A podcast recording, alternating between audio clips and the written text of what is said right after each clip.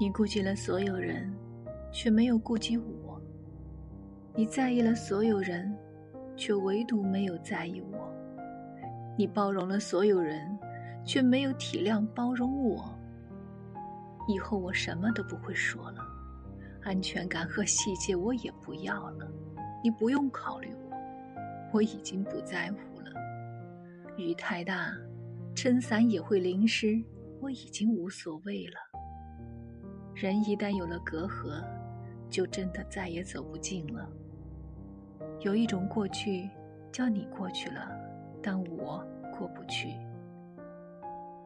因为吞下委屈的那个人是我，不是你。我若原谅了你。怎么对得起我那些哭不出声的无数个夜晚？